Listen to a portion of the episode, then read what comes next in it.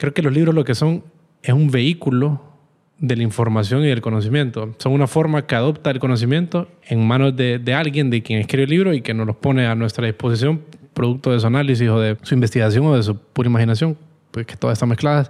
Estás escuchando Fundamentos, un podcast producido por medios modernos.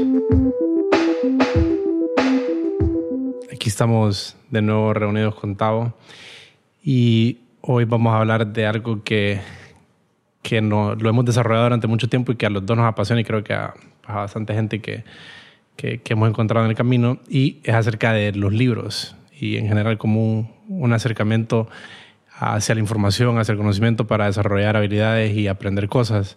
Entonces, a ver cómo nos va con este tema un poquito complejo. ¿Cómo va, Gustavo? Todo bien, Rodel. ¿Qué onda? ¿Todo tranquilo? Todo tranquilo. ¿Quién encerrado en la casa? Sí, definitivamente estos tiempos han sido de mucha Sí, de mucha reflexión, porque este, este, este, encierro ha traído la, oportunidad de despertar un poco también pues, la creatividad y, la oportunidad de crear nuevos proyectos, ¿me entendés? Y esto, eh, bueno, para bien o para mal, pues toca seguir, porque esto está complicado todavía que se vaya, a resolver en el corto plazo. Sí, sí, sí, sí. Bueno, sin duda, y pues este proyecto como que nació de esa, de estar encerrados en, en la casa diciendo vecinos. Entonces... Fíjate que sí. Eh, que lo que era, casualmente, fíjate que, eh, vaya, en, en, el caso, en el caso personal mío, que, que, que, me ha tocado empezar nuevos proyectos, generalmente los, como que los mejores proyectos han pasado durante una crisis, ¿me entiendes? Porque, no sé, como que de pronto en, esa, en, en ese momento hay situaciones Em, oportunidades, personas que también quieren hacer cosas o desarrollar o, o, tener la oportunidad de empezar algo en el tiempo más difícil y a veces, eh, pues bueno, las mejores cosas salen de ese tiempo, puede ser. sí, sí, sí, creo que sí. Y como también tal vez estar encerrado te pone un poquito reflexivo, y te pone como tal vez ver cuáles son las prioridades que tenés y no tan distraído por por el mundo externo, pero bueno, ojalá que, que no, no dure mucho, aunque traiga cosas buenas y se puedan pues ya sacar al mundo normal. Entonces, ¿qué vamos a platicar hoy? Pues fíjate que cuando más o menos escribimos el, el, título, habíamos, creo que vos me dijiste, como podamos leer armando tu biblioteca, por algo por ahí. Y hoy que lo estaba como repasando yo y viendo qué, qué, qué, qué, nombre, o no, mejor dicho, desarrollando como tal vez las ideas que yo quería platicar un poco, se me ocurrió que es como armando tu biblioteca mental. Porque en realidad son como un set de herramientas. ¿Cómo lo miras vos? ¿Qué, qué, qué para vos es como el tema que vamos a abordar? ¿Cómo lo definirías? ¿Cómo lo podrías poner en palabras? Pues fíjate que es un tema que es bien importante. Es bien importante porque para la humanidad en general creo que ayuda mucho el hecho de que uno en algún punto de su vida instale este hábito de la lectura. Creo que por ahí es el motivo por el cual nace el título, sí, pero em, digamos lo que lo que me llama la atención de este tema es cómo cada quien llegó a, darse cuenta de que ese era el camino a seguir y, y, lo importante que hoy, hoy, hoy en día es para mí. O sea, yo todo el día, todos los días, yo tengo mi rutina, yo tengo mi rutina que eh, por ejemplo, me lavo los dientes con la mano izquierda, con la mano contraria, me como. Siempre llevando la contraria. Siempre llevando la contraria. eh, me como unos blueberries, así unos cinco o seis blueberries, me tomo un café, eh, lavo los platos, hago algo en mi cabeza como que para que ya empiece a activarse mi mente y entonces luego, habiendo terminado eso, medito 10, 12, 13 minutos y ahí empiezo a leer. Y esa es mi rutina. Entonces, y, ajá. Y, ¿qué onda? ¿Qué, ¿Qué, ¿Qué, son para vos los libros? Pues como, como, como o leer, porque tal vez los libros nada más son una, una forma, ¿va? sino la información, el conocimiento que está en letras, ¿qué, qué es para vos? Como, ¿Por qué lees? Fíjate que hoy en, día, hoy en día leo porque es parte de mi rutina, es parte de un hábito ya establecido. Y la verdad que es una de las partes más importantes de mi vida porque mm, a través de la misma, a través de la misma lectura, mm, vos estás expuesto todo el tiempo a situaciones en tu día en donde implica que tenés que leer, tenés que informarte, tenés que analizar o tenés que interpretar cierta información para poder tomar una decisión o ejecutar una acción. Y por ende también tenés que escribir, tenés que escribir bien. Son como de la mano, leer y escribir son como, como primos hermanos. Exactamente, sí. Entonces, eh, hoy en día es, es parte de mi vida, pues. Pero llegar a ese punto no es que yo nací con este, con este hábito. Yo, la verdad que cuando, cuando creamos nuestra primera empresa hace 10 años, ahí fue donde, donde realmente me di cuenta, hey, este es el camino. Pero antes de eso, la lectura era algo que no me interesaba para nada, pues. interesante. Sí. Y, ajá, pero ¿por qué, por qué que lees? ¿Cuál, qué, qué, le encontrás ahí? Aparte, como lo que vos decís de que es una, es una es algo con lo que nos tenemos que enfrentar todo el tiempo y tenemos que estar leyendo para tomar X decisión. ¿Qué encontrás en leer algo más profundo como un libro, que ya es un desarrollo de un autor, que ya es como una obra, por así decirlo, donde la persona pues, se compromete a, que se a desarrollar un tema o algo, puede ser ficción o no ficción? ¿Qué, ¿Por qué te gusta leer? ¿Qué encontrás en, en la lectura? Mira, fíjate que cuando estaba en el colegio, no, era algo que no, a mí no me gustaba, la verdad, no, no, no, no, le, no le notaba yo como, o sea, no, mi interés era otro, el deporte, otras cosas. No, no buscaba sustancia en nada porque no, no estaba claro qué es lo que quería hacer. Pero yo tuve la oportunidad de un intercambio a Bélgica y viví un año. Entonces, durante ese año, la verdad, aprendí, aprendí lo, lo, lo, opuesto a lo que tenía que aprender en ese momento, pero sí me ve la, la, la, lección, creo que más importante o más determinante de mi vida. Y fue de que durante los, llevaba como nueve meses de vivir ahí y viene eh, mi padre de, de, intercambio y me dice, porque me miraba todo el tiempo y yo como que no hacía nada, pues había agarrado otros hábitos que no eran nada productivos. Entonces vino y me plantó la, me plantó la semilla de esta idea. Ok, mira, vamos a hacer lo siguiente porque a mí me gustaba en ese tiempo hablar del tema de la guerra mundial y, él conocía mucho historia y, me mostraba un poco los libros que leí y todo eso. Pero yo simplemente tenía una conversación, un intercambio de conversación. Y entonces mi fuente de información era él para ese tema de, la guerra mundial y que todo esto y cómo se, y él me enseñaba mapas y todo eso, bien, bien interesante.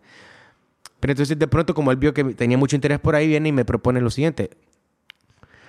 El tiempo que te queda restante de tu viaje, termina este libro. Mm, y, no, ¿Y cuál es el libro? ¿Te acuerdas del nombre? Es la biografía del general MacArthur. Son como 890 páginas. O sea, yo en mi vida había leído tal vez que llevaba 20 páginas de un libro y ahí lo dejaba a medio palo. Claro. ¿Entendés? Entonces, ahí, ese punto, por ejemplo, ese punto me, me, despertó la curiosidad y ahí empecé a, a, leer. Me tardé el tiempo que duró el, el viaje. O sea, terminaste el libro. El tiempo, el tiempo, que duró tu intercambio. O sea, tres meses, tres meses antes de que me fuera, ya lo había leído, lo había terminado de leer. Y ese fue, ese fue el logro más importante, ¿me entendés? Pero después de ahí quedó como de vuelta, quedó como en stand-by. Solo leí y después ah, ahí de vez en cuando ahí tal vez me ojeaba algún libro y me, me leía un par de libros, tal vez uno al año o menos de un libro al año. Pero de pronto, con tu amistad, me empecé, me empecé a notar que a vos también te empezaba a gustar esa, o sea, no que, o sea, no que te empezaba, sino que vos ya tenías como una parte de tu rutina que eh, vos leías un par de hojas de un libro, de cuentos, etc. Entonces yo también empecé como a, a, cuestionarme, hmm, interesante está eso, ese hábito está interesante, pues a mí me gusta mucho me gusta mucho el ejercicio pero eh, también cuando, cuando venía a visitarte y, conversábamos y todo eso, siempre te miraba que vos estabas leyendo antes de, de, de, ¿cómo se llama? De, que nos sentáramos a platicar y, pues eh, intercambiar, ¿me entiendes? Conversaciones y todo eso, pues. Pero llegando a ese punto, yo también quisiera entender cómo, digamos, cómo vos eh, también nace este, este, este, esta inquietud, esta, este, bueno, este, este, este esta parte de tu vida que hoy en día es bien importante también, que asumo que es la lectura, entonces eh, también sería bien interesante como tener ese, ese compartimiento tuyo. Sí, fíjate que diría que eh, a mi, mi papá le encanta leer bastante y que él siempre me lo quiso como me lo quiso tal vez dejar ahí, me lo quiso sembrar desde pequeño, me acuerdo que me regalaba bastantes libros, siempre como que me daba libros, me daba libros como para despertarme la curiosidad, pero tal vez como cuando estaba bien, bien, bien pequeño, que menos de 15 años, eh, no, no, no, le daba mayor trascendencia. Eh, sí, tal vez me leí uno que otro libro de cuentos, algo por ahí. Eh, la vez pasada, de hecho, encontré uno de los libros que, me, que creo que tenía como seis años firmado. En tela, me lo dio en 1994, ahí lo tengo guardado. Qué cool. Creo, qué que, era de, eh, creo que era Peter Pan, onda. si no me equivoco. Nunca lo Qué leí, buena onda. pero ahí lo tengo. Ah, bueno. Pero bueno, entonces ya como cre- creo que ya llegando tal vez al último año de la, de la escuela, ahí sí ya se me despertó un poquito más la curiosidad eh, intelectual tal vez. Y él me empezó a dar libros, siempre él me, me, da- me pasaba los libros, pero entonces creo que al final pues funcionó su estrategia y se quedó pegada en mí. Seguro que sí. Y entonces recuerdo que como de los primeros libros que él me dio, de los primeros libros que yo leí fueron... eh, donde ya empecé como un nivel serio, a leer un poquito más, tal vez como 15, 16 años, me dio la biografía primero de Alejandro Magno, después me dio la biografía de Julio César y después me dio la biografía de Napoleón, esas tres biografías. Y ahí diría como que de alguna forma sí yo sentí como un, un, un enganche y, y me fui en el, en, el, en el, no sé, en el universo de la lectura. Hace poco, casualmente, le di un libro a mi papá y de Rubén Darío, pero le di una versión de la, de la regla académica que es como una colección ahí especial porque a él le encanta bastante Rubén Darío y la verdad que a mí, a mí no me gustaba tanto y me empezó a gustar hace medio poco por él. Y entonces le escribí una dedicatoria y pues ¿qué le pongo? No, no iba a buscar algo de ningún lugar, sino que pensé que escribirle y le puse para la persona que me enseñó a apreciar el universo que esconden los libros o algo por ahí, no me acuerdo Ah, exactamente. Pero genial, en realidad genial, él me enseñó a mí como a- me enseñó ese mundo que yo no conocía de, de tantas posibilidades mentales que, que se vuelven como tal vez un mundo paralelo. Entonces más o menos como creo que y ya posteriormente cuando creamos la empresa ahí sí le agarré un sentido un poquito más práctico. Diría que en la universidad leía, cuando estaba en la universidad yo leía, me gustaba bastante la filosofía, pues estudiaba Derecho y en Derecho se relacionan bastantes cosas con filosofía, pues leía la carrera, si estudias Derecho estás obligado a leer bastante, pero eh, la filosofía sí siempre ha sido algo que me ha gustado bastante y creo que es como el área que, a la que más siempre recurro. Pero cuando creamos la, la empresa y empezamos, no sé, alguien una vez me dijo, deberías de leerte este libro. Creo que era el libro Cómo venderle a, a un elefante. Creo que fue el primer libro de negocio y yo lo fui a comprar, me acuerdo, Yo Metro creo Media. que fue este Tavo Ramos que te dijo eso, fíjate. Creo Creo, que fue Gustavo sí, sí, Ramos, sí, sí, sí. porque en ese tiempo nosotros nos acercamos a él, ¿te acordás? Para hablar. Exacto. Sí, sí. Ajá. Correcto. Ajá, creo que fue. Entonces yo fui a comprar ese libro y lo leí y, o sea, había un montón de cosas como, wow, todo esto se puede, se puede aplicar, ¿me entiendes? Como conocimiento que inmediatamente lo puedes descargar y aplicar, porque filosofía es sumamente abstracto, ¿verdad? Ya cuando nos vamos moviendo hacia ramas más específicas como negocio o, o tan, algo tan específico como una estrategia de ventas de cómo venderle a una gran empresa, creo que eh, es, es ya una materia como más en la que ya se aterriza más un método científico, eh, y- porque Sí. en realidad la filosofía es como lo puramente abstracto y de ahí una vez que las cosas ya se van volviendo más, más metódicas, ya se va desarrollando eh, un paso a paso, ya se vuelve como más institucionalidad, más institución alrededor de esa área, pues se convierten en ciencia. Entonces tenemos ciencias naturales y todo lo demás. Pero sí, entonces, bueno, ahí ya, eh, y empezamos a comprar libros. Y ese fue el primero, y ahí empezamos a comprar libros, empezamos Sí. a comprar libros.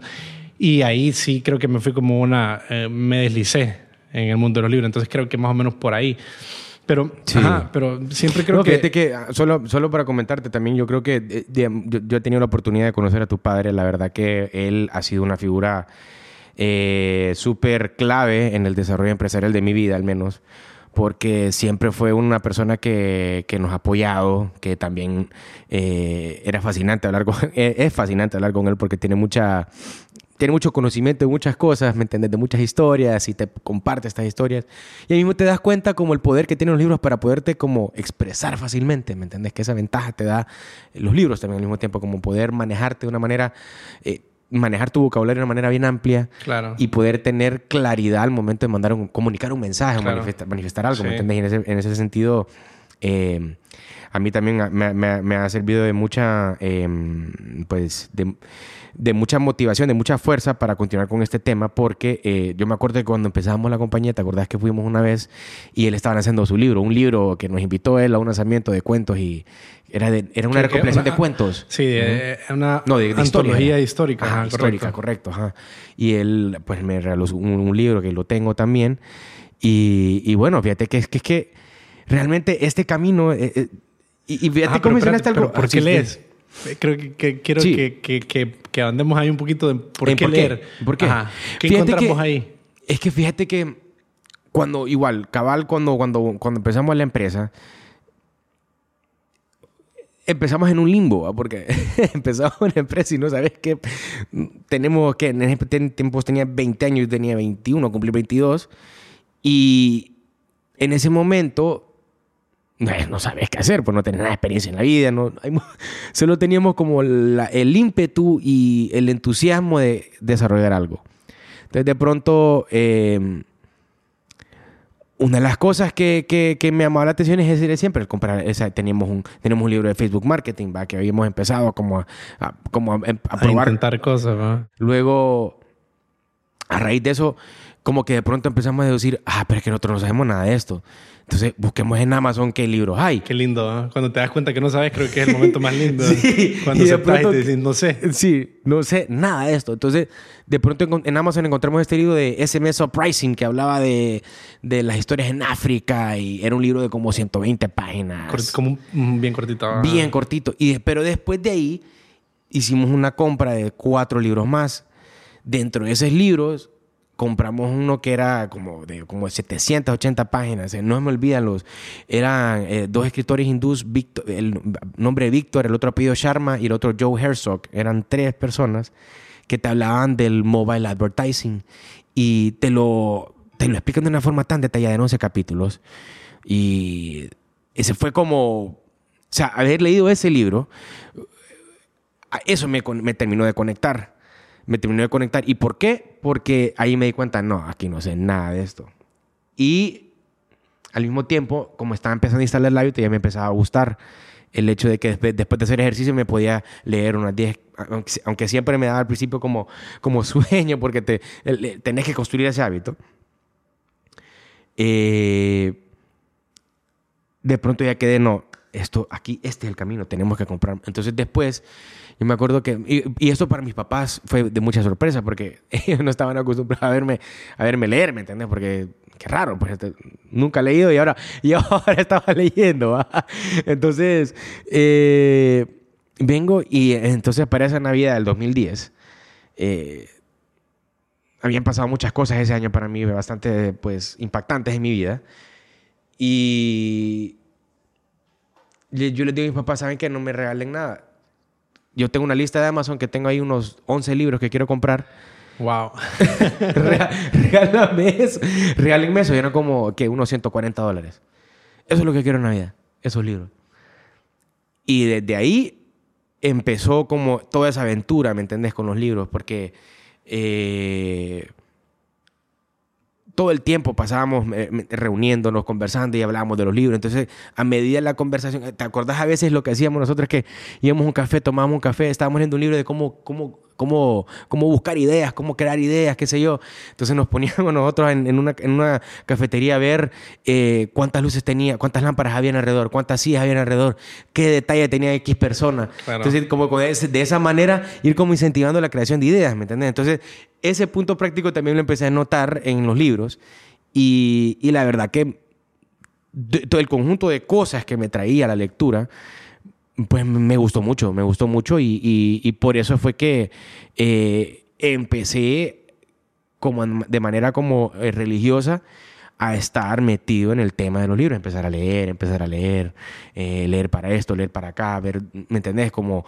sacarle, sacarle provecho a ese hábito de la lectura como, como, como algo que me iba a funcionar en mi vida más adelante, ¿me entendés? Entonces por eso, por ahí fue que yo pues me, sumergí en todo este tema y, hoy en día pues es algo que, lo mantengo, pues algo que lo sostengo y, y súper básico, súper básico. Para cualquier cosa que quieras hacer, es importante leer, pues es importante leer eh, independientemente sea libros, artículos, eh, eh, revistas, todo involucra una lectura, todo, contratos, documentos, todo involucra leer. Sí, sí, es como un, es como es como la codificación, la programación de, para el humano, ¿no? como así como las computadoras se programan a través de códigos, que sea Python o que sea, esta es como la programación para los humanos que nos permiten pues entender el mensaje, porque es un mensaje que una parte quiere comunicar a otra parte.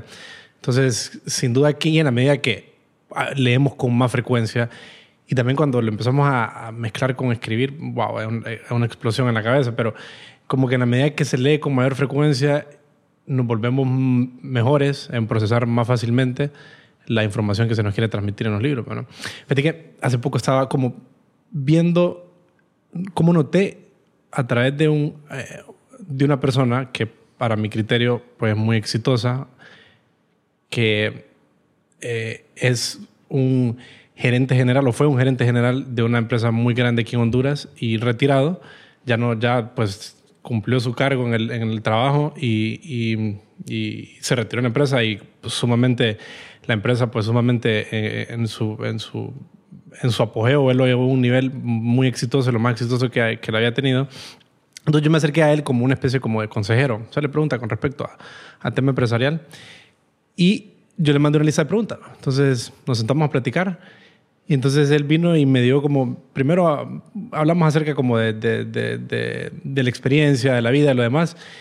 Y él, en la plática cuando estábamos, estábamos pues en una mesa y tenía una serie de libros. Entonces básicamente, él vino y me dijo, mira, yo lo que me di cuenta, y me lo dijo de esta forma, me dijo, yo no soy inédito, o sea, no soy, no, no invento, sino que cuando yo tenía una situación empresarial que no sabía cómo resolver, lo que hacía era que me remitía a los libros.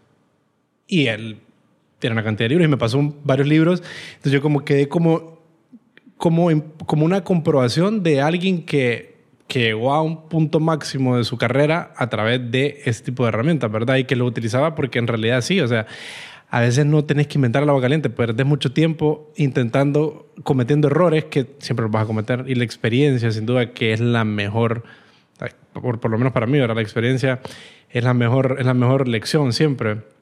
Pero en los libros puedes, puedes como que puedes eh, disminuir ese grado de errores que vas a cometer. Entonces creo que, que, que, ahí me quedó a mí un mensaje bien interesante de cómo para el desarrollo de empresas el leer es fundamental, porque hay tanta información buena. Sí, que yo creo que el desarrollo de habilidades en general, ¿me entendés? O sea, porque es bien amplio la, lectura, vos puedes leer de todo, hay de todo, ¿me entendés? Sí. Eh, digamos, para, para escoger libros hay un tema hay un tema, o sea, hay, un tema ahí, porque si vos tenés una empresa de X industria, tenés que comprar libros de, de, de, de X industria o una habilidad en particular que estás eh, empezando a desarrollar o querés pulir tus, tus eh, o fortalecer, ¿me entendés? Tus, tu fortaleza, valga la redundancia, en, en lo que vos desarrollás. Eh, cuando nosotros me acuerdo que después de ya tres años de estar leyendo en la empresa, me acuerdo, el 2013 yo creo que ese, ese, año fue el libro, el año que yo, leí, que fue donde más libros leí. Y eh, por un tema obsesivo que tenía, al final yo tengo una conducta así súper obsesiva en, en, cosas que tienen que ver con, con mejorar o, o, mejorarme a mí mismo. Y ese año me tomé la, digamos, como el impulso de, de leer 50 libros en un año. O sea, esos promedios es de 4 a 5 libros por mes. Y recuerdo que después de eso, se te ocurrió la idea de hacer esta idea de, enlistar todos los libros que cada quien había leído. Y entonces eso, ya cuando empezás a sacar, como, como empezás a hacer análisis de eso, te das cuenta, o sea, por qué nosotros nos diferenciamos o nos diferenciábamos de cualquier otra empresa que existía en el país o se puede decir de la región. Porque nosotros éramos como, o sea, habíamos totalizado tal vez como unos 250 libros, 300 libros por ahí, entre, entre tres personas. Y claramente esa era una métrica eh, muy importante como para detectar qué tipo de conocimiento teníamos y qué tipo de, potencial había dentro de ese conocimiento. Y a medida eso fue como con, eh, digamos, tangibilizando en la práctica, hoy en día se nota, pues, ¿me entiendes? La, como la manera en cómo nosotros nos sentamos a desarrollar cosas, nos, nos, sentamos a planear cosas, el intercambio de, de, de, opiniones o de conocimientos que hay, eh, se, entiende de que estamos conversando, estamos tratando con personas bien informadas y, y, eso, digamos, a mí me sirvió muchísimo para darme cuentas web. O sea, Nunca había leído tanto. O sea, yo, creo que en ese tiempo, cuando hicimos ese análisis, llevaba como unos ciento y pico de libros y vos llevas un poquito más, unos dos, tres libros más que yo. Y... Le voy a pasar, dice. Este año le paso. No, exacto. Eh, eh, al final después también me decía, o sea, o sea uno, uno queda como, pucha, qué interesante, pues ya, ya puedo llegar a un nivel de poder leer como este brother. ¿Entendés? O tenemos una misma capacidad de lectura en, en, en esos temas. Sin embargo, los temas que cogíamos eran muy enfocados en negocios, muy enfocados en, ¿te acuerdas? Neurolingüística. Ah. Leímos bastante de eso, programación neurolingüística, ventas, productos, eh, mobile marketing, em, después nos metimos al tema. O sea, a raíz de esos libros empezamos, a raíz de los libros nace lo del TEDx, por ejemplo. Claro. ¿Entendés? Porque lo vimos en un libro de presentaciones, ¿te acuerdas? Libre de presentaciones. Como que se llama How to Deliver. Eh, algo, de, algo de Naked Delivery, algo así como de... Como de, de, dar buenas presentaciones, se trataba el libro, ¿verdad? Y ahí creo que se mencionaba acerca de, como de las presentaciones TED. Y, ahí empezamos a verlas por algún motivo, correcto. Sí, después, después un día, sí, un día que nos reunimos con unos amigos, vimos como, como unas seis horas de TED. y, y, ahí que el día siguiente quedamos como que, hey, hagamos un TED. ¿va? Y eso a raíz de los libros. Luego, después sale una idea como de conectar una comunidad de emprendimiento y empezamos a leer acerca de eso. Empezamos a leer de tribus, empezamos a leer de eh, comunidades de emprendimiento de, Brad, de Bradfield, eh, Lean Startup. Empezamos como a, ir como ya como especializándonos en, ciertas cosas con los libros y eh, fue bien interesante todo ese tema porque empezamos a empezamos a entender cómo es que se conectaban las cosas, cómo es que existían players en diferentes lados para que un ecosistema de emprendimiento existiera, etcétera, etcétera, etcétera. Y entonces empezamos a hacer hackathons, empezamos a hacer eventos y toda la cuestión. Entonces ya de pronto nosotros no, éramos solo, no solo éramos una empresa que ofrecíamos un producto, sino que también eh, estábamos como impulsando como la, el nacimiento de una comunidad de emprendimiento que no existía, que hoy en día sigue siendo naciente, pero que en ese punto en no conjunto con otras personas, ¿verdad? En conjunto con otras personas, claro, claro. Sí, sí, sí, sí, Pero sin duda como que... No, y creo que vos más particularmente eras más comprometido con esa idea del desarrollo de la comunidad de, emprendimiento. Eh, pero sí, es como interesante, ¿verdad? Como... Creo que eh, lo que estabas diciendo era como cómo se va tangibilizando lo que se lee y poniendo en práctica, ¿no? Como creo que eso es lo que aportan los libros de no ficción, a diferencia tal vez de la ficción. Aunque vos lees ficción, ¿te gusta leer ficción o no? Fíjate que. Buena pregunta. Creo que mi, mi, conocimiento de, digamos, sobre. Me gusta más como los, como los cuentos, como las, como las novelas. No sé si son como. Cuentan como. Claro, sí, ficción. Fíjate que sí. ficción, básicamente, como te dicen que no ficción.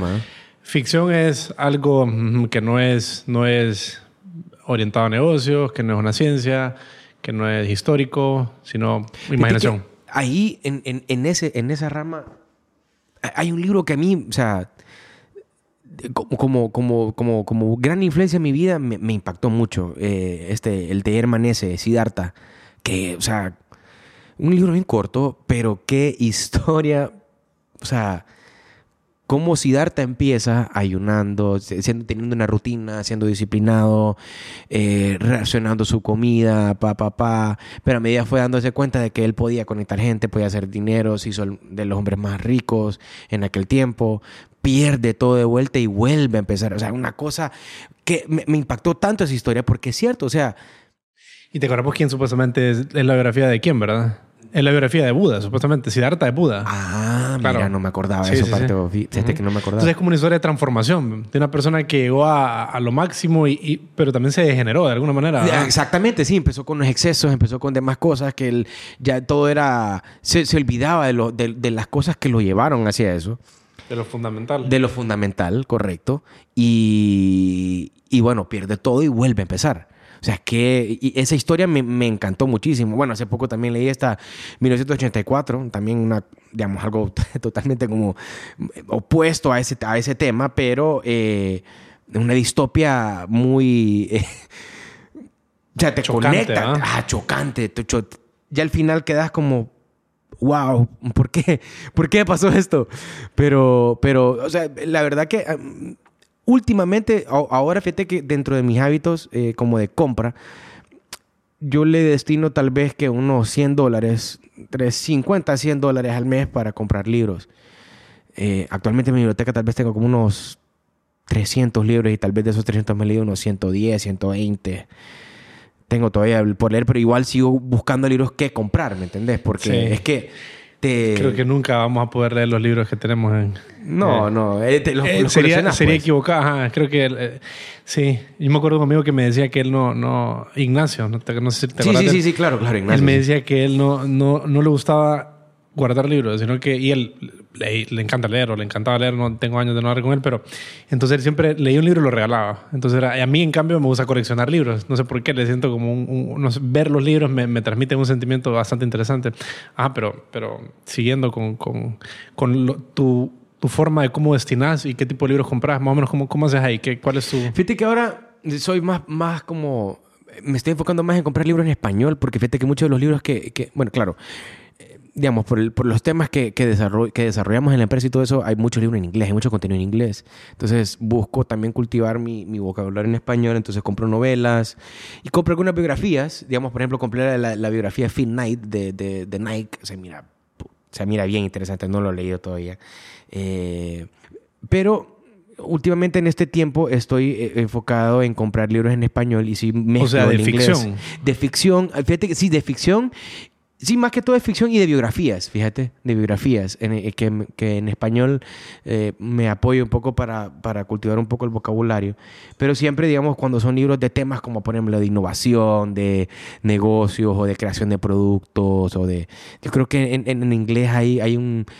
El autor eh, gringo o el autor que Sí, usa el- mucho más. hay más universal, hay más cosas ahí por, por ver, ¿me entendés? Entonces, siempre, por ejemplo, en diciembre eh, eh, vi el documental de Bill Gates y, y casualmente me cae un artículo de Bill Gates, casualmente, eso está conectado obviamente, pero eh, te tira como 30 libros. Yo dije, ah, vamos a comprar esto. ¡Pum! Me compro los 30 Los libros. 30 compraste de un solo. Los De un solo. Me, me tiré tal vez como unos 300 Buena dólares. estrategia de venta, uf, ¿no? Increíble. Entonces, y ahí los tengo. Y de esos 30 tal vez me he leído unos 8 por ahí. Pero, o sea... Y, entonces, y, y aún así, habiendo comprado eso, cada mes sigo comprando. Sí, ¿Me no, es que, es que es un, es un vicio. Sí, sí, pero fíjate que es, un- es- algo que, que- que es bien interesante. Ahora, ya, ya después de leer, ya, ya hay temas donde decís, no, esos temas son los que más me gustan, por ahí me voy a ir, ¿me entendés? Fíjate que, ajá, llegando a eso, como eso, eso es bien interesante. creo que, ok, cuando empezás a leer más, si querés poner en práctica cosas, como querés desarrollar una habilidad.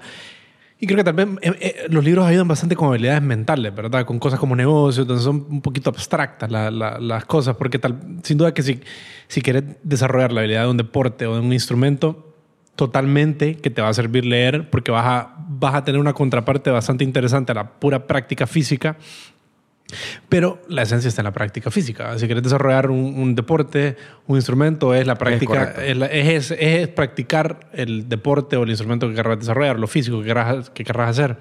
Pero na- sin duda que el libro es como una contraparte bastante interesante y te abre como, te abre un campo. Bueno, le quieres aprender un instrumento. mm, eh, por ejemplo, en mi caso particular, que me interesa bastante la música, yo he intentado entrar de varios ángulos a la música, como de, varias formas, y a través de propiamente instrumentos no he podido. No, no he logrado desarrollar mi habilidad como un instrumentalista. Y de alguna forma me rendí en ese camino, pero encontré otro camino para mí. O sea, porque hay varias formas como poder vos desarrollar el arte de la música. Y en realidad es mucho a través como de, de- más como de la parte mental que propiamente física. Y ahí he encontrado como libros que me han ayudado a desarrollar esa parte. Entonces creo que se va volviendo bastante interesante cuando empezás a definir temas. O sea, ¿cómo, cómo escoges un libro? ¿Cómo escoges qué libro vas a leer? ¿Cómo, cómo haces vos para decir, voy a leer ese libro? ¿Está atado a algo? ¿O qué? ¿Cómo, cómo vas definiendo por qué este es el siguiente libro que voy a leer? ¿O por qué estás leyendo ese libro ahorita? ¿Qué, ¿Cómo haces ahí? Es de- de- depende del momento en el que estés, depende también de la, del estado de ánimo en el que estés, depende de, de- ¿Qué estás leyendo ahorita, por ejemplo?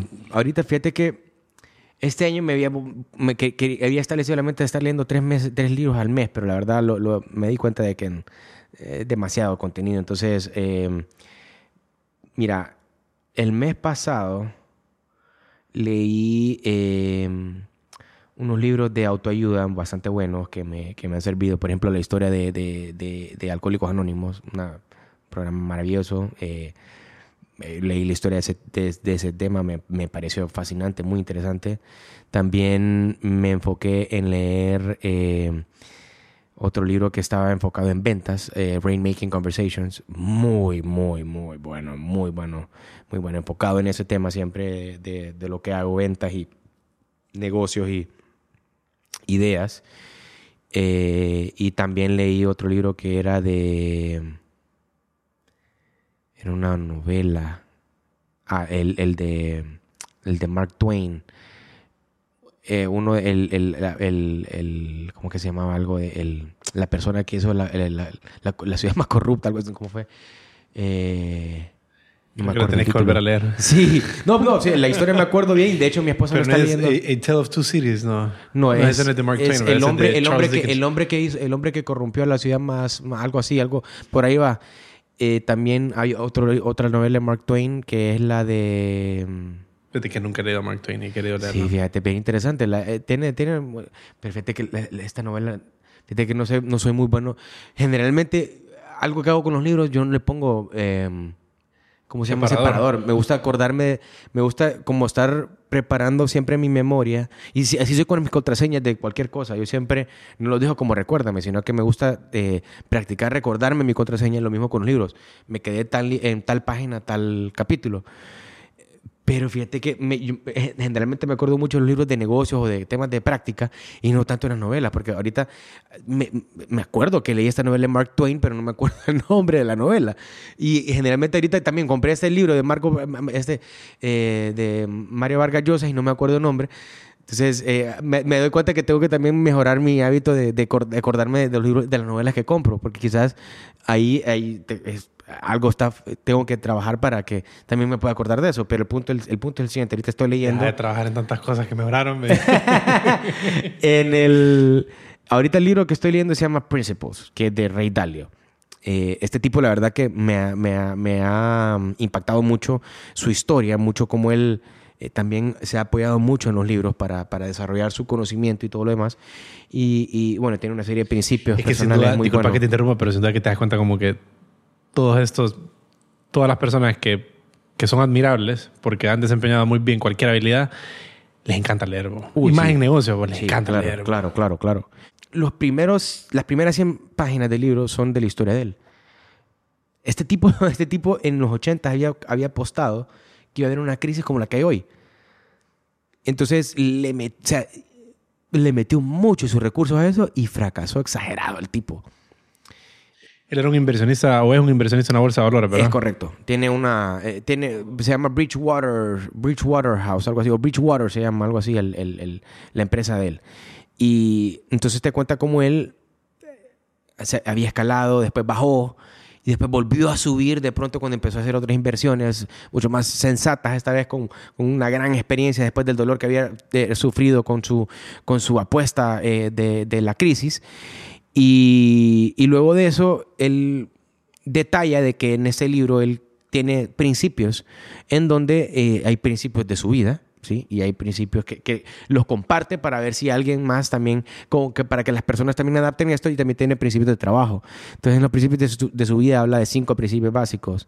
Eh, em, eh, abraza la realidad, aceptar la realidad en la que vivís, ¿sí? Hace un plan de metas, detectar los problemas y diagnosticar esos problemas y eh, tomar decisiones en base a eso. Y el cuarto principio no me acuerdo. Me acuerdo cuatro o cinco ahorita. Pero eh, después de eso, después de esos cinco principios personales, va hacia los, hacia los trabajos, hacia el principio de trabajo. Entonces es un libro más o menos como de 600 páginas. Entonces, este libro lo he estado trabajando de una manera diferente. Lo he estado leyendo como tres, cuatro, cinco páginas al día, un capítulo, una lección por día. Y me doy cuenta que también hay, una, hay un fondo, hay un aprendizaje bien interesante en donde se va facilitando un poco la, la comprensión práctica de cómo un libro pues va moldeando tu vida, ¿me entiendes? Pero actualmente estoy en ese nada más, Principles, y solo me he enfocado en ese. Y tengo otro de Aldous Huxley, ya lo había leído, Un Mundo Feliz, que lo estoy volviendo a leer, y también es Puertas de la Percepción, ¿sí? Y, y, mismo, en ese mismo libro hay otro tomo donde, está, donde habla sobre la, sobre la dualidad entre el, el, el, el infierno y el cielo, algo así es. Básicamente habla de un viaje de, de mezcalina, básicamente, un tema, de, a, profundiza mucho en ese tema él, en esos libros, sobre la puerta de la percepción principalmente. Eh, que creo que ese fue el libro el que inspiró el, el nombre de, de, The Doors. Ah, correcto, de música, la puerta de la percepción, sí. Según ellos eran, pues según Jim Morrison, eran una puerta hacia Bueno, pero también, pero de que la puerta de la percepción hay, hay, hay, otro libro de William Blake, ¿no? Si no me equivoco, Puerta de la percepción. Ah, creo que, Yo creo que, que, creo que sí, eh, eh, se origina en un poema de William Blake, correcto. Por ahí es. Sí, ese autor es bien interesante. Eh, lo he querido, porque sabes que los, sus libros eran como medio estaban llenos de dibujos. Él dibujaba, eran libros, tiene un nombre específico ese tipo de, de libros. Y entonces son como libros acompañados de dibujos y medio, medio poemas y por ahí. Él era un tipo bastante inteligente inglés, creo que como de los 1500 por ahí. Y no, no, no, lo he leído, siempre he querido como... Ahí lo he tenido en mi, en, mi, en, mi, en mi backlog de ideas y de personas y de libros que quiero leer, pero no, no, no lo he leído. ¿Cuántos libros has leído vos en tu, en tu historia? Si vos, si vos digamos, si, si vos, en los últimos 10 años, ¿cómo cuántos libros crees que has leído vos? Hmm, ponerle que... Sí, creo que el año que más leí, leí 54 o 52, que era como uno por semana. Y después de ese año, y el año anterior había leído tal vez como 47, como 30. Entonces vamos a ver, supongamos que tal vez el número de averaje es de ser unos 25 en 10 años. No, yo diría que son como 30, entonces más o menos como unos 300 libros por ahí, tal vez. Pero fíjate que después me sucedió algo interesante. Después del año que leí 52 libros, decidí como bajarle totalmente. Yo también, fíjate. Como lo contrario. Sí. Porque es que, sí, bueno, yo dejé, como un año y medio dejé de leer. Es un abuso mental, ¿me entendés? Como te estás abusando de la cabeza, te estás abusando del raciocinio, como el, el, la parte muy consciente de la cabeza. Y entonces yo dije, ok, la verdad que tengo demasiada información en mi cabeza y quiero como que se me siente, como que de alguna forma empiece a, a caminar en mi subconsciente más que propiamente en mi raciocinio y en el puro ejercicio mental. Entonces eso dice, bajé tal vez a 10, 5 libros. Y, o sea, por ahí estuve, pero adrede. Y ahorita sí estoy leyendo como de nuevo, creo que estoy aumentando mi lectura, eh, porque puedo encontrar como varios temas de interés que, que, necesito escarbar bastante información. A ver, a mí me la atención lo siguiente. O sea, cuando vos dejaste de leer en ese tiempo, ¿cómo hace, hace cuánto fue eso? Mm, tal vez hace como unos, unos tres años más o menos por ahí. ¿Y tu empresa nueva cuánto tiempo tiene? Mm, un año. Sí, un año desde que se constituyó formalmente en papel. ¿Pero antes de constituirse? Como seis años en cabeza. En cabeza. Pero, sí. digamos, yo me acuerdo que como hace dos, como dos años vos estabas empezando a concretar eso, estabas persiguiendo ese camino por ahí. Sí, ponerle que la, ya la investigación más seria empezó hace como dos años. Cabal, cuando dejaste de leer. Pues eso solo quiero hacer como un, una conexión de casos sí. entre, la, entre el, lo que pasa cuando dejas de leer y cuando empezás a leer, porque de pronto dejaste de leer y empezaste, em, te diste cuenta de, de, esta industria en la que estás metido, empezaste como a, a ver, ah, ajá. Sí. Y empezaste como a probar, pa, pa, pa, y ahí no estabas leyendo, pues. No, siempre estaba leyendo. Sin duda que siempre estaba leyendo, pero, pero había disminuido bastante mi ritmo de lectura en comparación a lo que leí ese año, que fueron 52 libros, que en realidad es mucho, pues. Está bien, y, y creo que cumple una función. O sea, depende de qué es lo que te querés dedicar en la vida. Exactamente. Si querés correcto. ser un, un, sí. un, un, catedrático de una universidad o un filósofo o un teórico, desarrollar o escribir, pues tenés que leer como máquina, ¿no? Pero sí. de lo contrario es más como... Creo que en la medida vas madurando y vas leyendo más, te volvés, o por lo menos en mi caso, siento que cada vez puedo escoger mejor el libro que quiero leer y por qué. Cabal, yo también, fíjate. Sí. Hay como una relación de muchas listas. A mí me gusta seguir muchas referencias que te dan en es internet. que eso es lo mejor, Sí, bro. es mejor. Bro. O sea, por ejemplo, lo que, lo que a mí me ha servido como para... Creo que hay, hay algo bien importante cuando, cuando, se, cuando eh, se compran libros y se leen de, de autores y es esto de escoger buenos autores porque leer mal los autores es terrible. Tal vez sería mejor no leer un libro, te lo juro. Sí. sí o sea, ¿ah? estar leyendo estupideces, mejor no leas. Eh, y creo que, ¿cómo se aprende a escoger buenos autores? Bueno, uno, por ejemplo, en mi caso, a mí, eh, en literatura propiamente, en ficción, que a mi papá le encanta la ficción y la historia, eh, creo que él ha sido como bien guía en mí, ¿verdad? Y tener a los autores clásicos, como, dice, como dicen Hemingway, decía, no perdas tiempo leyendo autores nuevos porque vos no sabes si van a, qué va a pasar con ellos. En cambio, los clásicos son clásicos y punto. Que no estoy en total, total acuerdo con eso porque hay autores modernos buenísimos. A mí me encanta leer autores modernos, ¿verdad? Tanto de ficción como de no ficción. Pero, fíjate que eh, como cuando empezás, entonces él me da las referencias ahí en cuanto a la ficción, pero ahí como en temas ya de no ficción, como de negocios propiamente, creo que cuando encontrás un buen autor, alguien que vos decís, este tipo de verdad que hizo su trabajo bien, él te va a recomendar otro libro en su propio libro, va a hacer referencia a algún Es libro. correcto. Entonces Sí, es ahí cierto, es como que cierto. tenés que encontrar Sí. un camino y, Sí, y- es verdad, y es armando todo. Y eventualmente te das cuenta como que estos son los autores que manejan esa temática, esos son los autores que manejan eso. Y así sucede con todo. Eh, fíjate que volviendo a lo anterior, Sí.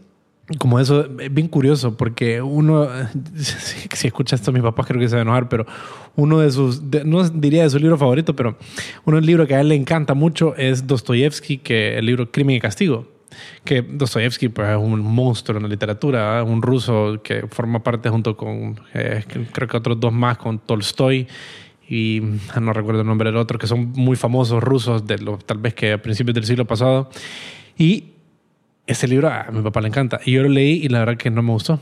No, no. No le encontré el sentido. no lo encontré. No, no es que no le encontré el Pero sentido. es que a lo mejor, fíjate que hay contenido que a lo mejor a medida va pasando los años, pues tal vez como que le encontrás como el, el sentido al contenido. Porque fíjate que yo leía, por ejemplo, temas de... Me acuerdo cuando, cuando le- leíamos, por ejemplo, hay, eh, déjame acordarme un libro que, que para mí como que... man, que, que- ¿Qué pasó acá? Pues qué lo que era que... eh, por ejemplo, en los libros de neurolingüística, por ejemplo, que son bien densos, ¿me entendés? Que son como entrevistas a personas y esas vainas. Cuando terminaba de leerlo yo quedaba, ajá. Y entonces... ¿Y ahora qué hago con esto? ¿Me entiendes? Pe- A veces tal vez hay contenido donde tal vez no... eh, uno lo elige porque es bien cool, es interesante, como no- nadie lo está leyendo, yo lo estoy leyendo, ¿me entiendes? Puede ser, entre comillas, pero eh, sí, sin duda hay libros que tal vez eh, eh, como en el, en el momento correcto, así como las empresas, en el momento correcto eh, calan, te, te- dan una fuerza como, hey, no, fregué, esto está... Sí. ¿Me entendés? Como mencioname algún par ahí que tengas ahí presentes. Fíjate que a mí se me ocurre, en tema de empresas particularmente, hice una lista de libros, de hecho, como Ajá. cuando me puse a pensar cuáles han sido los libros que en el tema de, de negocios como que más me han, me han desarrollado, pienso, algo a lo que siempre, siempre uso de referencia mental. O sea, yo siempre me estoy refiriendo a ellos mentalmente como esa es la mejor forma de aprender algo. Es cuando vos interactúas con la información. Puede ser, si es puramente filosófica, pongámosle, o puramente abstracta, si vos la estás referenciando en tu cabeza, como cuando, mm, qué sé yo, por ejemplo, en, en caso particular negocios, un libro que a mí me, un autor que a mí me encanta bastante, Jim Collins. Ah, Jim Collins, claro, Este sí, tipo hace unos estudios.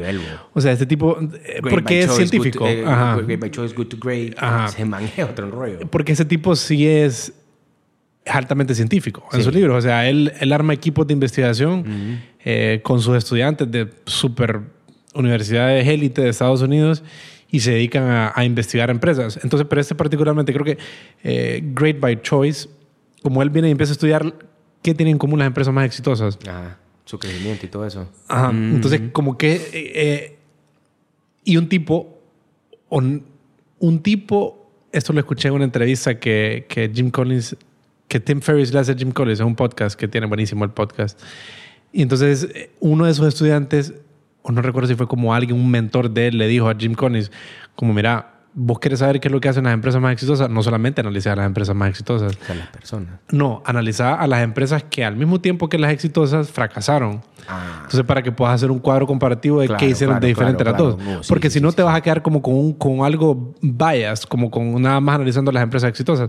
Ya. Entonces, la cosa es que ese tipo, para mí, eh, eh, Great by Choice, por ejemplo, es un libro que siempre, yo me acuerdo de los principios, los tengo grabados en mi cabeza y siempre me estoy referenciando hacia ellos como, estoy practicando eso de alguna forma o no. Ah, no, se me, olvida uno, uno de las cosas que él encontró como un patrón. Eso es lo que él encontró. Él como destiló patrones que, que en las empresas que demostraron, creo que era tener un crecimiento como de 100 veces más que sus contrapartes o algo por ahí, se mantenía. Y uno de ellos era algo así como, las empresas exitosas primero tiran dardos y después tiran cañones. Entonces, ¿a qué se refería él? Él de- lo desarrolla, lo profundiza, pero básicamente es como primero prueban cosas. Primero prueban cosas y miran lo que funciona. Y una vez que funcionan, Preparan la maquinaria. preparan la maquinaria y gastan recursos. Entonces, lo que te quiere decir es no botes tus recursos tan rápidamente en una idea así nomás, Sí. sino que probá y si miras que algo se va quedando, pues meterle más recursos y ya Sí. hacer un cañón, Claro. desarrollar la maquinaria. Y fíjate que conectando a eso como Jeff Bezos en sus, en sus cartas de, de Amazon, y él lo que dice tiene una, una analogía bien similar. Bueno, de hecho, Jim Collins fue se supone que fue bastante clave en, en, Amazon en un momento en que estaban de crisis y él desarrolló un concepto que se llama flywheel, que son como todas las piezas de tu negocio que se tienen que alimentar unas a otras y que al final te van a permitir como, como crear ese, esa inercia en, la, en, en, el negocio. Pero bueno, entonces Jeff Bezos menciona que, que ellos siempre están en experimentación y que siempre van a tener fracaso y que en la medida pues se vuelven una empresa más grande y tomando en consideración pues, la cantidad de recursos que tienen, sus fracasos y sus experimentos van a ser más estrepitosos. Porque, pues, porque la escala de experimentos, así como en el ejemplo de Jim Collins, que tires primero dardos y después cañones, cañones correcto. Para Amazon un dardo es, es, un, cañón para nosotros, pues. correcto. Entonces creo que... pero, es la misma filosofía que está detrás. Sí, Experimentar, probar. Crossing the Chasm es un libro fenomenal. Ese libro es buenísimo. Y este libro se origina de una tesis o de una teoría de un tipo que lo que estudió es cómo se, cómo se adopta la innovación. Entonces, el diagrama este de campana famoso, ¿verdad? Ajá, claro, claro, claro. Cómo se va adoptando un producto innovador en el mercado. ¿Crees que ese, ese, libro a mí me ha ayudado como cada vez que, que pienso en función de un producto innovador, como que mapear, ¿es innovador o no es innovador ese producto? ¿Existe o no existe una demanda? ¿Existe o no existe un mercado? ¿En qué etapa está el mercado? Exacto. Y, y, cuando vos ya estás ejecutando la empresa, como tenés que saber, ok, porque el libro te dice cosas, ajá, te dice, creo que segmenta el mercado en cinco partes, como los, los early adopters y por ahí va. Pero él te dice cuáles son las cosas que tenés que hacer para moverlo de un, de un lugar a otro. Entonces, eh, es bastante interesante, la verdad. Ese libro me gusta bastante. ¿Y sabes cuál otro? Bueno, Innovator's Dilemma es muy bueno. Por ejemplo, a mí hay autores, por, a mí me encanta, por ejemplo, Seth Godin. Ese man me llega. Ese man me llega porque cómo juega con las ideas ese tipo.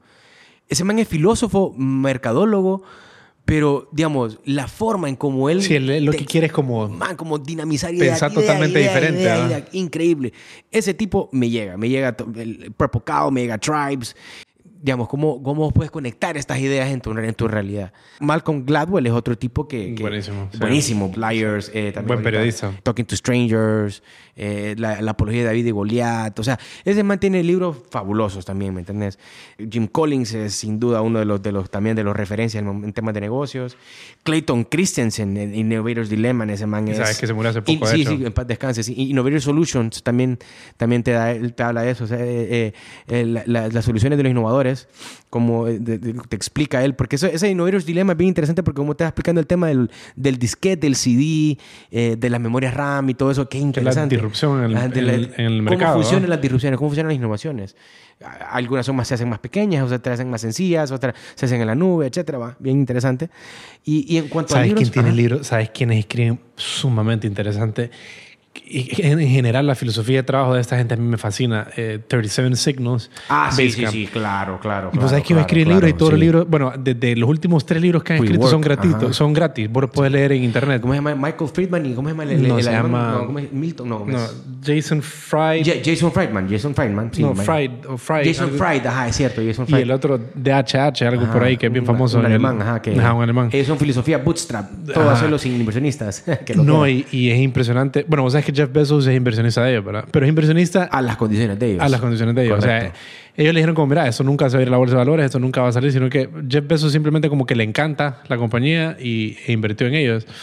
Pero, fíjate que esos tipos, lo que me gusta bastante, hay dos libros, dos libros que he leído de ellos únicamente. Rework, que no se me olvida algo fundamental. Ellos, de hecho, su, su pensamiento es como, hey, andate a lo principal. Olvídate de las olvídate de lo que está al lado, andate a lo principal. En todo, su forma de trabajo. Ellos no se erran con procedimientos, son como súper, súper, súper eh, sofisticados. Minimalistas en trabajar. Pero entonces ese rework, como él dice, ok, vos vas a poner, querés abrir un, un, un puesto de hot dogs en la calle. O sea, empieza por encontrar cuál es el hot dog que vas a vender. No te vayas por la mostaza. No encontres primero la mostaza, sino lo fundamental. Ese pensamiento siempre lo anda ahí como que andate a lo principal, andate a lo principal. Y sin duda que así es como tiene que ser. Y tienen otro que se llama Shape Up, que es muy, muy bueno, se lo recomiendo a cualquier persona. Es bien enfocado como a la creación de, de, software y particularmente de cómo ellos trabajan. Ellos te describen el proceso de trabajo de ellos, Qué increíble. A mí me encanta. Porque, bueno, vos sabés que en eso de desarrollar software, que es otro tema que a mí me encanta, como, como ahí la. Porque yo no puedo programar, pero me gusta. La conceptualización del mismo. La conceptualización. La, arquitectura y diseño. Ajá, y ya la ejecución, la puesta en marcha. Entonces, este Shape Up básicamente te dice como que ellos tienen un proceso de, en el que, como que lo diseñan, le dan forma y luego lo construyen. Es como algo que cabe en medio de, de de metodologías ágiles, pero es a su propia forma. Entonces, ese libro muy, muy bueno. De ahí creo que he sacado bastantes ideas para trabajar y cómo hacer cosas. Eh, esos tipos, la verdad que, que, la tienen ahí, la tienen ahí bastante interesante. Sí, sí. Fíjate que miren, otro, otros autores es Chip y Dan Heath que hablan de... Nunca lo he leído, pero siempre he querido leerlo. Bueno, making, making eh, eh, Make Ideas Stick. no, creo que se llama Made to Stick. Made to Stick, perdón, sí, Made to Stick. también tienen esta de The Power of Moments. también está la de eh, hablan del cambio, el change, the power of change creo que se llama. Eh, el libro de presentaciones que estamos hablando, Presentation Zen se llama. ah, Presentation Zen. Ahora, ese de ellos, no, no, de ellos, perdón.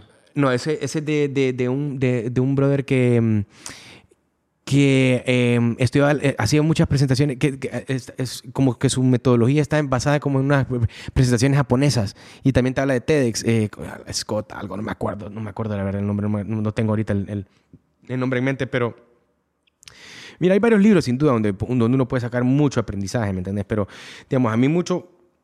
¿Y ahorita qué, tema, qué tema te, te, ahorita te está como...? Fíjate que mucho, mucho en el tema como filosófico, como inner, bastante inner self, pero también novelas y en negocios siempre en el tema de procesos de ventas, eh, siempre conexión con gente, con cosas que tengan que ver con conectar grandes ideas en mercados, me gusta mucho. Eh, como llevar lo, lo, abstracto a lo concreto y, y, substanciarlo en una forma eh, súper destacada.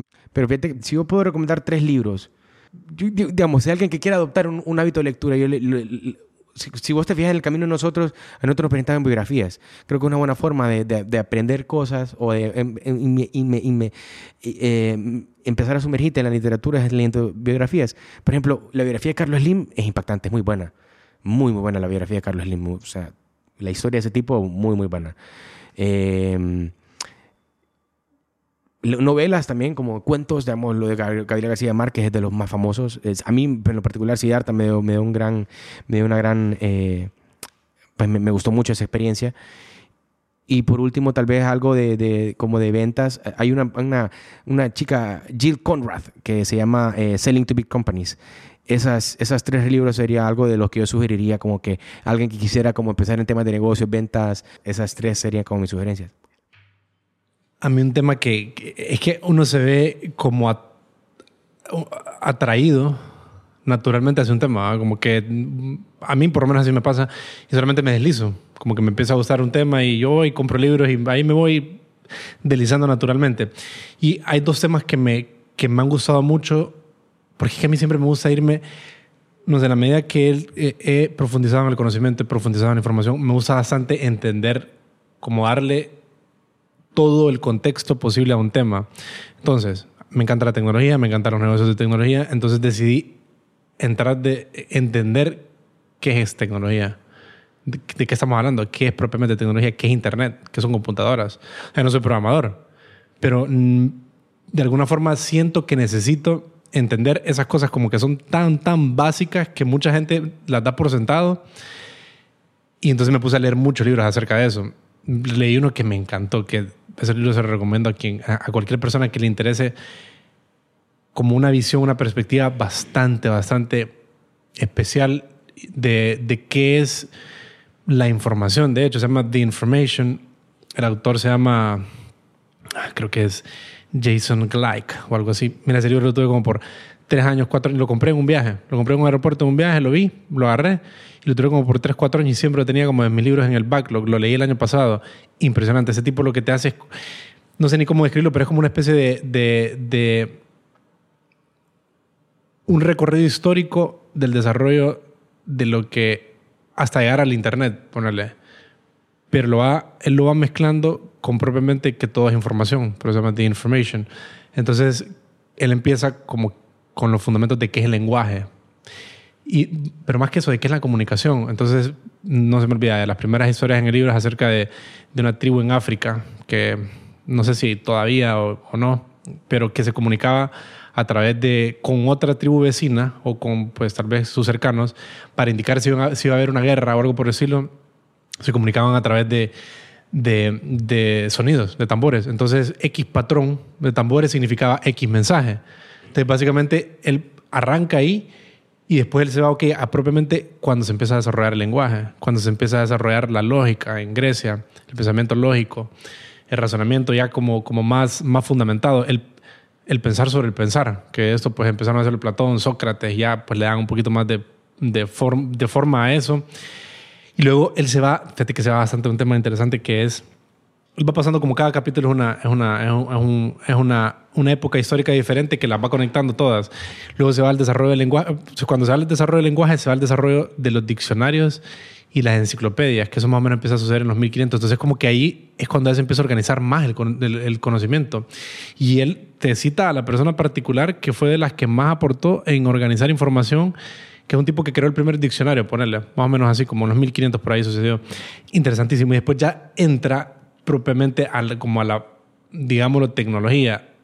Y en ese libro da con, un, con Charles Babbage, que, wow, ese fenomenal, que él es la primera persona en los 1800 y pico, un inglés, tenía un, era medio, no diría esotérico, pero tipo especial, diferente. El primer concepto ya más profundo y más tangible de una computadora fue él el que lo hizo, pero una computadora mecánica. Que él sacó su idea de ver máquinas que podían tejer con un patrón, como con un dibujo automáticamente. Entonces eran como tejedoras de alfombras o, o algo por el estilo que podían dibujar automáticamente. Entonces él dijo, voy a hacer una máquina que pueda hacer cálculos matemáticos, operaciones matemáticas, pero todo era física, o sea, no había, todo era como, como una cosa muy otra cosa y eventualmente te, te arrojaba un resultado.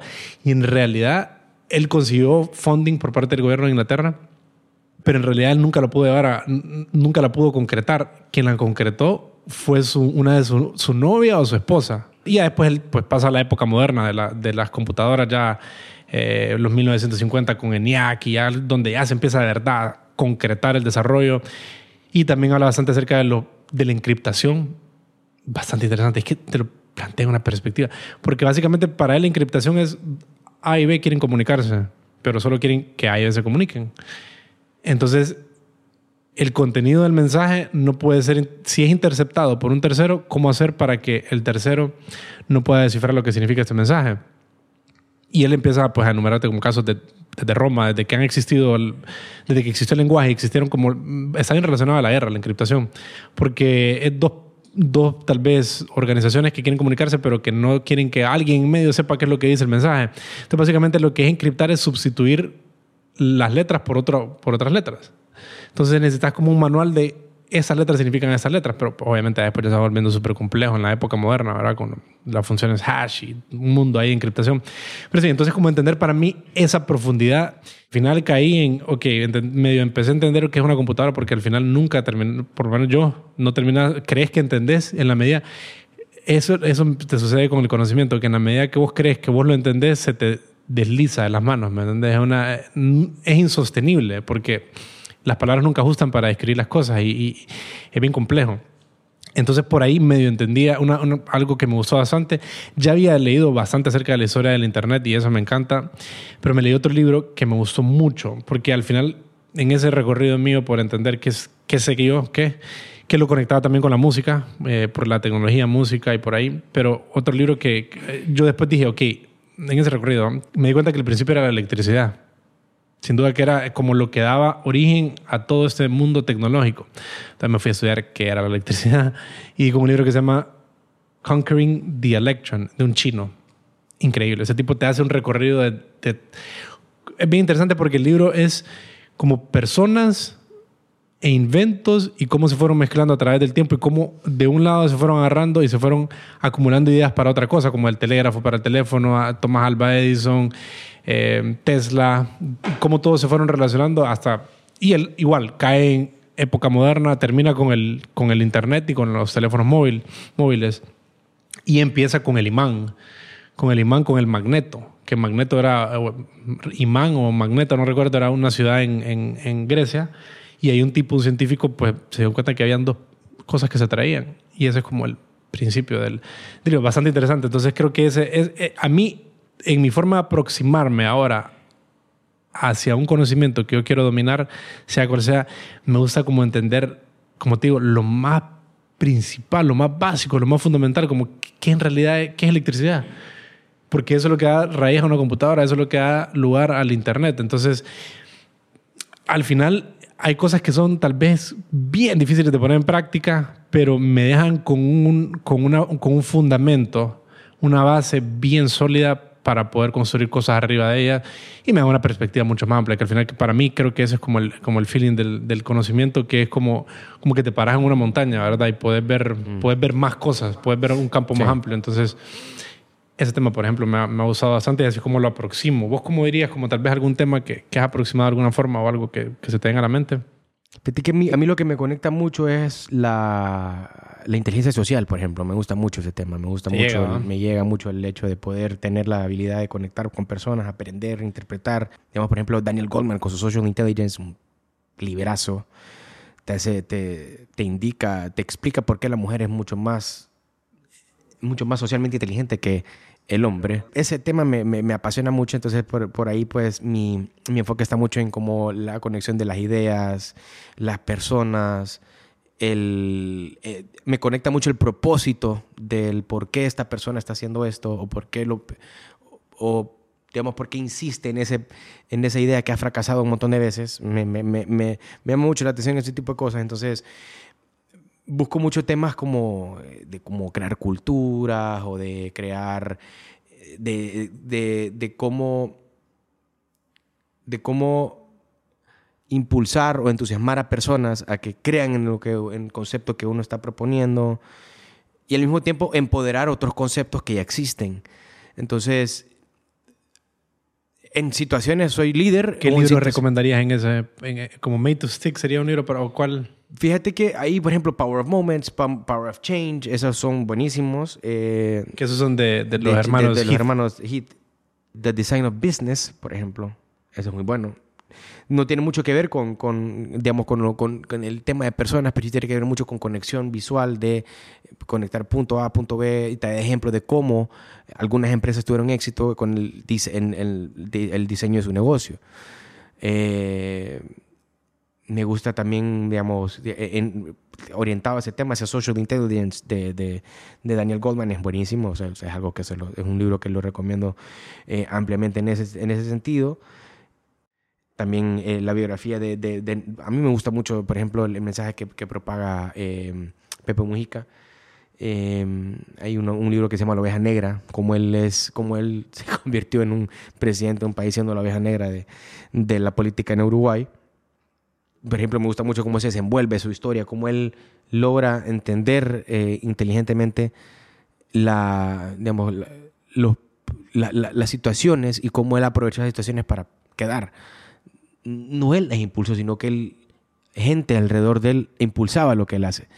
Entonces, eh, me gusta mucho esa, esa idea de, de, cómo, eh, por ejemplo, también libros como, como inteligencia emocional es básico en ese sentido, pues, ¿me entiendes? Eh, el,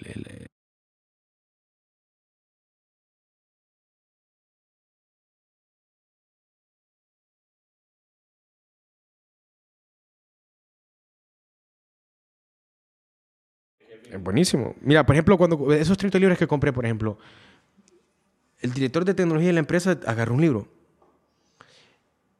Y eso te da a vos eh, la oportunidad después de hablar, ¿qué leíste? ¿Qué, ¿Qué, aprendiste? Pa, ¿Me entendés? Entonces, como regresando al punto del por qué leo, si vos te fijas, esta conversación que tuvimos es bastante amplia y bastante densa y extensa en este tema, y es gracias a los libros.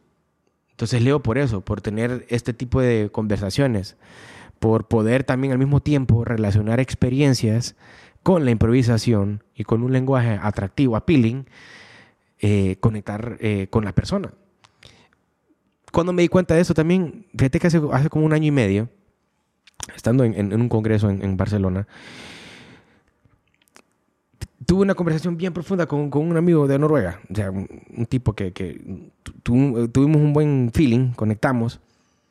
Y medida iba hablando con él, yo me iba, me iba acordando de todos los libros y como que cada vez que iba hablando algo, era como que esta es la manifestación de ese libro que leí. Porque la persona cada vez más iba como conectando conmigo. Es una persona mucho mayor que yo, que tiene más experiencia, que, que, que iba a estar perdiendo el tiempo con un tipo que es 20 años menor que él, que aspira a tener grandes negocios o que aspira a tener eh, cosas exitosas, eh, como cada quien lo quiera ver. Y me di cuenta de que es eh, por ese mismo poder que te dan los libros, de la, la facilidad de palabra, la facilidad de tener, de conectar diferentes contextos y llevarlos a la realidad en ese momento. Entonces, eh, por eso, por, por eso es el porqué por, por lo cual leo, porque todo el tiempo hay conversaciones, todo el tiempo hay situaciones donde uno puede relacionar X cosita que elegiste en un libro y lo llevas a la conversación y eso te hace ver interesante, curioso, lleno de Y conocimiento. ¿no? Exactamente, Mm. exacto. Escucha esto que, que, que dice Virginia Woolf, que creo que es la escritora novelista inglesa, sobre, como, sobre el conocimiento y sobre por qué los libros. Nuestras mentes están tejidas juntas. Cualquier mente viva con- contiene las, cosas, las mismas cosas que las de Platón o Eurípides. Es solamente una continuación y desarrollo de la misma cosa.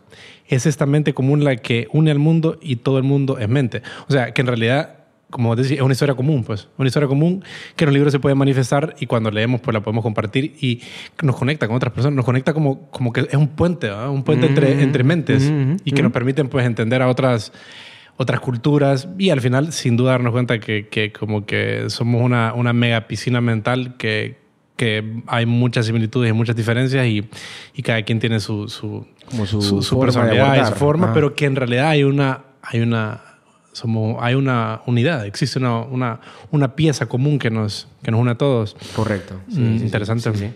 Puntos finales que podríamos dar de este tema, Rodel. ¿Qué, qué ves vos aquí? Porque la verdad que, mira, te digo, o sea, la verdad que hemos abierto como bien, bien, de manera bien profunda cada, la, la biblioteca de cada quien. Creo que hay muchas buenas referencias que la, que la audiencia puede llevarse de, de- de acá. eh, y sería muy bueno que también ellos nos compartieran, tal vez en, en los comentarios que nos pueden dar en el podcast o algo sobre otros libros que han impactado eh, sus vidas o, o- o sus carreras. Sería bienvenido para poder ir eh, nutriendo y cultivando esta, esta biblioteca que nunca va a acabar, pues la verdad, hasta que, bueno, hasta que el, el, el fin de, de cada uno de nuestros días, pero, pero mientras tanto y sigamos eh, sanos y, y, pues vivos, eh, la lectura va a ser algo que no que sin duda en, en- en mi caso no, no, no va a acabar pues Sí, sí, no, sí, eh, creo que este tema es infinito. Uy, creo que podría, Bien dicho. Tengo, tengo como dos mil libros como de cosas más a las que quisiera referirme y hablar. Eh, pero sí, eh, la cosa es que es una belleza leer. Creo que a mí... En conclusión, sí, yo estoy de acuerdo. me conecta y cada vez, comparto con vos eso cada vez le encuentro como más el propósito y la conexión con mi, con mi, con lo que yo quiero hacer, con lo que yo quiero lograr, como que le, le es una pieza fundamental en mi vida, la verdad, es como un, un pilar sobre el que yo me paro y sí, sí, me parece, me parece fenomenal. Fíjate que hay un cuento de Jorge Luis Borges, que es un monstruo de, de- de autor a mi gusto, ¿verdad? Ujú. El argentino, que si no me equivoco está en la colección El Aleph, que se llama La Biblioteca Universal o algo por ahí, Ujú. algo de la biblioteca. Es bastante bueno porque él te habla como, pues sabes, él siempre era bien, bien imaginativo, bien surreal. Ujú. Y en ese, en ese cuento te habla acerca de cómo la producción de conocimiento e información, porque él usaba bastante ese tema, la producción de conocimiento e información como una biblioteca universal y cómo todo era una serie de teorías e ideas que chocaban unas contra otras y nunca ibas a poder dar con nada que fuera certero. Que yo creo que eso es algo que yo he aprendido bastante como de la filosofía. Fíjate que entender que al final la ciencia, los libros, nada más son herramientas mentales. Nunca hay que casarse con por lo menos en- ese, ese es mi, mi- como mi, mi desarrollo filosófico más grande que he tenido es que no te tenés que casar con ninguna idea porque nada más son las ideas de una persona que a través del tiempo se van demostrando, se van comprobando, se van cambiando, se van modificando.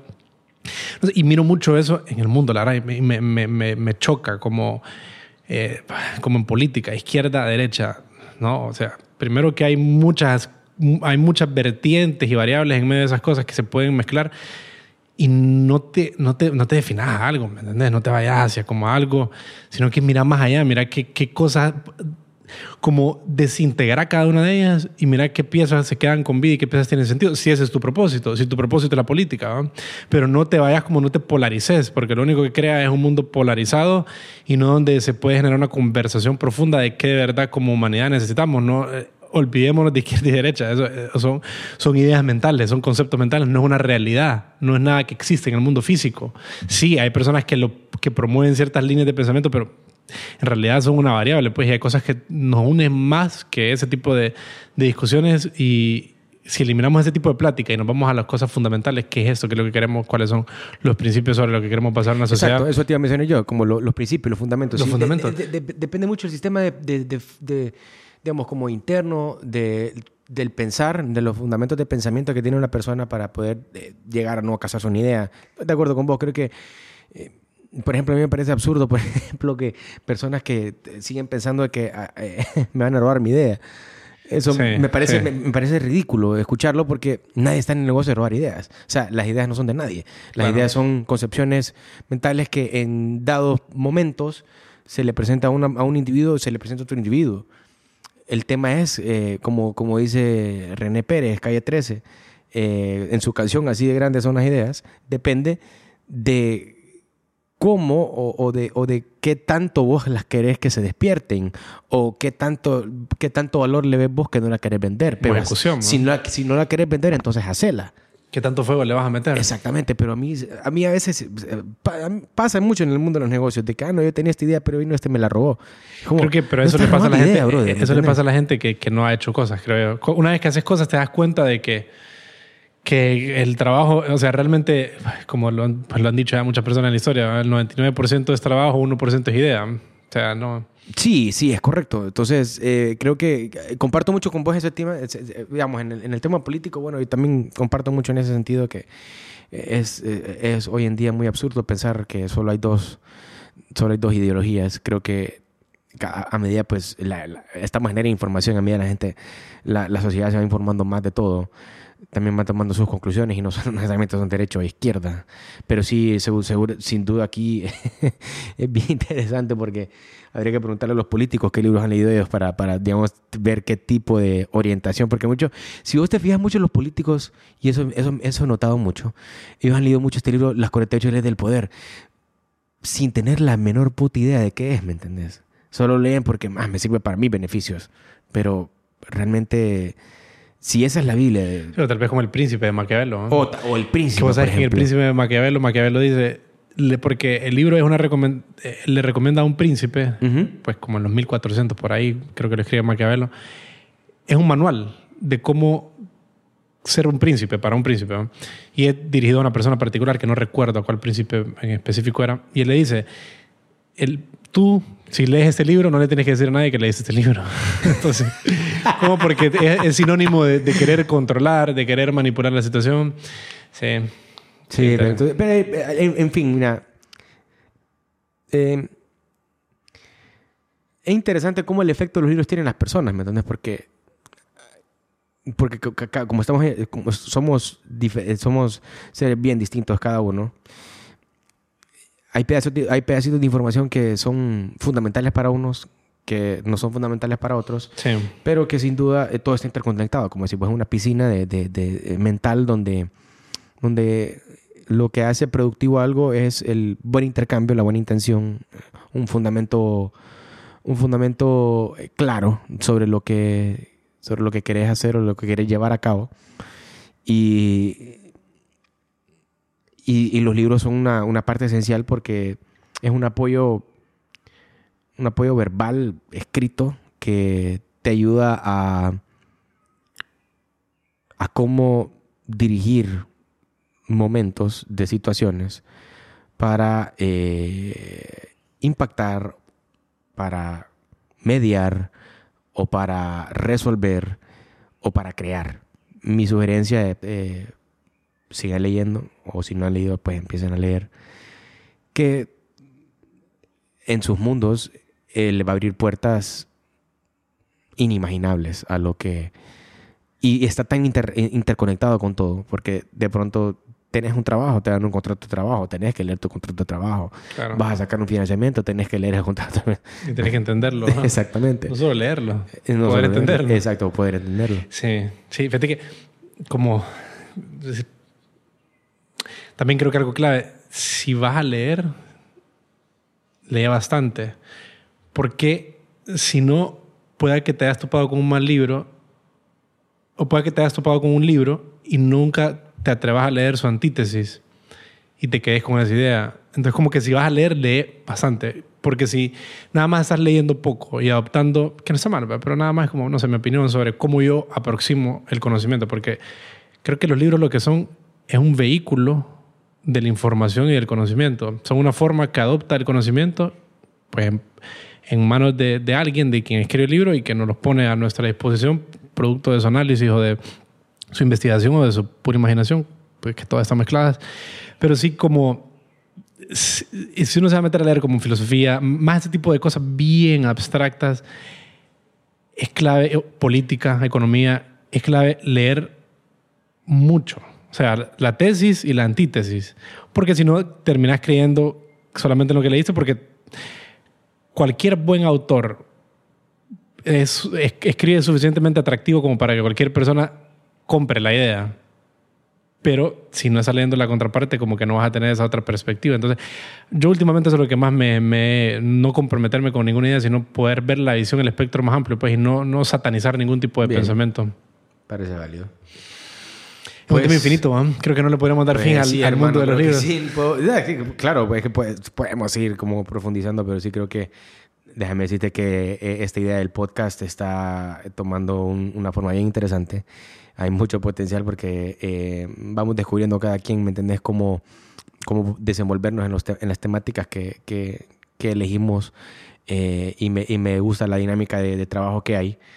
Y esperamos, pues la verdad, que estos, estos episodios, ¿verdad? Le, le, sirva de mucho apoyo a, a, a muchos autoescuchas que, que, que han, que han eh, descargado nuestra, nuestro episodio el anterior, ¿verdad? Y ojalá que en este episodio pues se lleven muchas muy buenas sensaciones. Listo, creo que gracias, Tavo. No, gracias a vos también, Rudy. Estuvo interesante la plática y mm, sí, manténganse sanos, leyendo, pensando y creando cosas siempre, importante. Así que nos despedimos.